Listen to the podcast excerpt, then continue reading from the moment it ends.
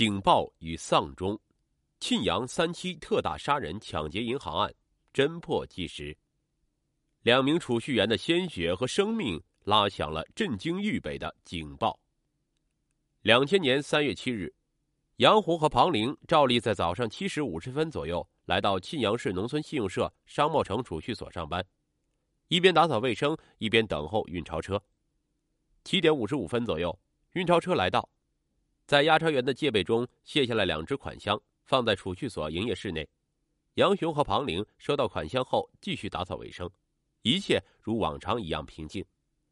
而在这一如往常的平静里，却被人从中窥视出了某种规律或破绽。杨红打扫完室内卫生，把垃圾斗递出来，在储蓄所柜台外面打扫卫生的庞玲很默契地接过垃圾斗，然后走出大门去后院倒垃圾。这时候，通往营业室内的两道防盗门是开着的，而且这一切正在被窥视之中。那窥视的目光背后暗藏着罪恶的杀机。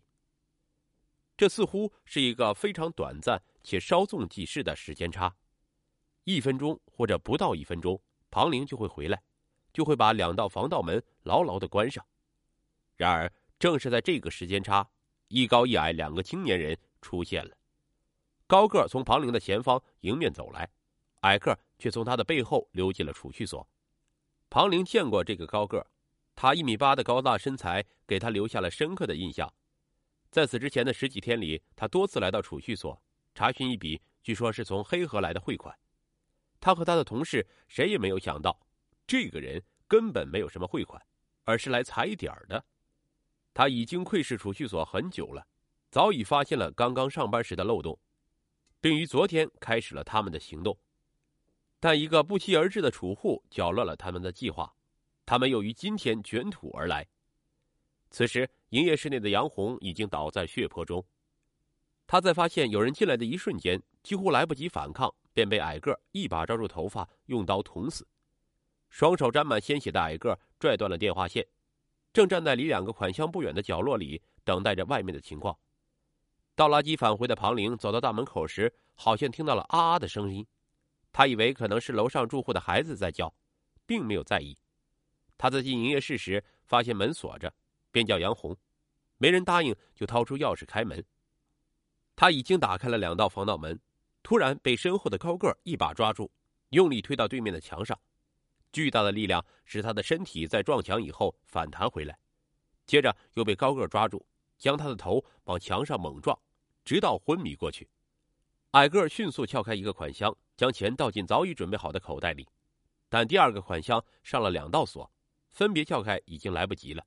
他们只好忍痛放弃，找到杨红和庞玲的自行车钥匙，各骑一辆，分头逃走。第一个走进现场的是储户马北京，接着储蓄员拜瑞赶到。八时十分，沁阳市公安局幺幺零报警台接到报警。杀人抢劫银行案震惊了豫北大地，沁阳市公安局副局长马福成带领刑侦人员迅速到达现场。接着，焦作市公安局局长孙永福、政委李长根、主管刑侦的副局长张伟赶赴现场。接着，焦作市公安局局长孙永福、政委李长根、主管刑侦的副局长张伟赶赴现场。沁阳市市委书记王德洲、副书记王泽涛和正在焦作市市委党校学习的沁阳市公安局局长郝军。也先后赶到现场，三期特大杀人抢劫银行案侦破指挥部迅速成立。焦作市公安局局长孙永福决定，以案发地沁阳市为中心，抽调五百名民警参战，对沁阳市进行全面排查。各周边县市公安机关全力配合，封锁各交通路口，查堵犯罪嫌疑人。侦查工作全方位向前推进，现场勘查在有条不紊的进行。现场访问全面展开，重点调查实施分片包干，责任到人，对庆阳市所有宾馆、旅社、路边店和车站出租车司机进行拉网式的排查。案情上报到省公安厅后，省公安厅领导高度重视，统一协调焦作周边地区公安机关以及山西晋城警方，迅速设卡堵截。正在焦作参加全省部分地市刑事工作座谈会的副厅长李成先。刑侦处处长杜国栋闻讯后也赶赴沁阳指导工作。一时间，三七大案成了河南注目的焦点。模拟画像将犯罪嫌疑人定格，一个神秘的电话露出了饿狼的尾巴。现场访问得到了储蓄所工作人员和周围群众的大力支持。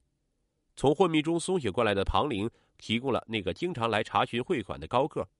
储蓄所的其他工作人员和不少群众目击者向侦查人员描述着那个高个的相貌特征。储蓄所附近的两个居民还提供了另一个矮个的特征。三月七日下午三时，焦作市公安局刑侦支队技术室，李长林打开电脑，一边听取目击者的描述，一边在画像上描摹。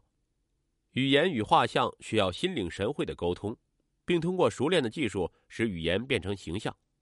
他耐心的启发着目击者的回忆，并努力理解他们的描述，捕捉犯罪嫌疑人的相貌特征上的信息。来自破案指挥部的电话不停的响起。想到一线民警正等着这张画像，他恨不得自己变成目击者，那么他可以在十几分钟之内完成画像。可是他只能根据别人的描述来想象。想象中的犯罪嫌疑人在无数次的修改中变换千重面孔。支队长李发正专门打来电话，让他沉住气，一定要把画像画得逼真。两个小时过去了，屏幕上的画像终于越来越接近那个真实的高个了。直到目击者都说像，他才把它定格，才如释重负的长出了一口气。当晚，沁阳市公安局局长郝军在沁阳电视台发表电视讲话，公布简要案情。播放犯罪嫌疑人的体貌特征和模拟画像，发动群众积极举报线索。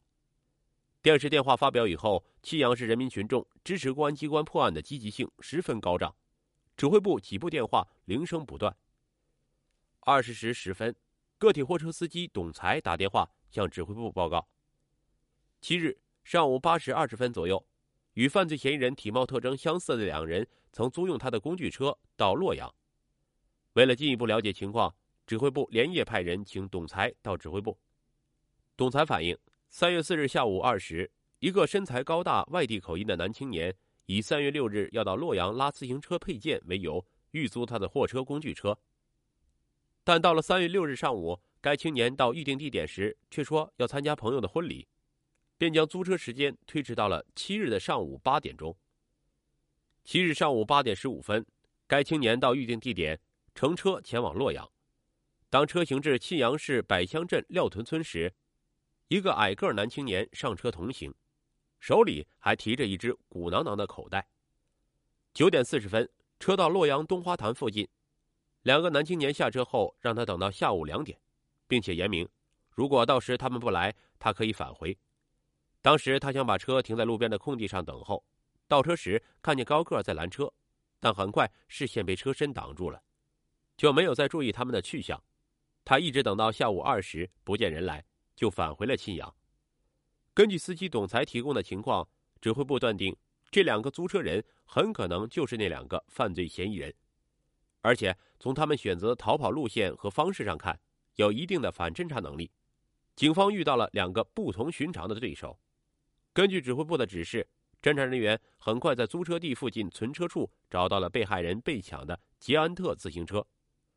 焦作市公安局副局长张伟也于下午三时顺犯罪嫌疑人逃跑的路线追踪到了洛阳，在洛阳警方的配合下，进一步寻找犯罪嫌疑人的蛛丝马迹。与此同时，现场访问得知，案发前几天，那个高个曾向储蓄所打过一个电话，询问子虚乌有的黑河汇款情况。指挥部通过高科技手段，很快查明电话是从一个 IC 磁卡电话打来的。这张 IC 磁卡很快被列入重点侦查线索。经过进一步调查，该磁卡还先后与黑龙江省黑河市和长平土地所宋某家里通过电话。侦查人员找到宋某，宋某回忆说，三月三日通话时他并不在家，可能是妻子接的电话。又找到了宋某的妻子，他说他当时也不在家，可能是一个亲戚在家接的电话。可是这个亲戚已经回山西晋城了。侦查人员赶赴晋城，找到了宋某的亲戚，对方承认自己接了电话，告诉警方打来电话的是在沁阳做生意的表妹。侦查人员很快找到表妹，表妹却说此卡是她在街上买的。这个表妹所说的话经调查属实。邮电所保安证明，三月初的一天，一个高个拿着一张磁卡来问他要不要。经查机查询，上面有二十四元钱，高个便以二十元钱的价格卖给了他。接着，表妹派人来买磁卡，保安又将磁卡卖给了他。侦查人员拿出高个的模拟画像，保安看后说，卖给他磁卡的正是这个人。从通话的时间上看，与黑河通话的应是高个。现在只剩下这一至关重要的线索了。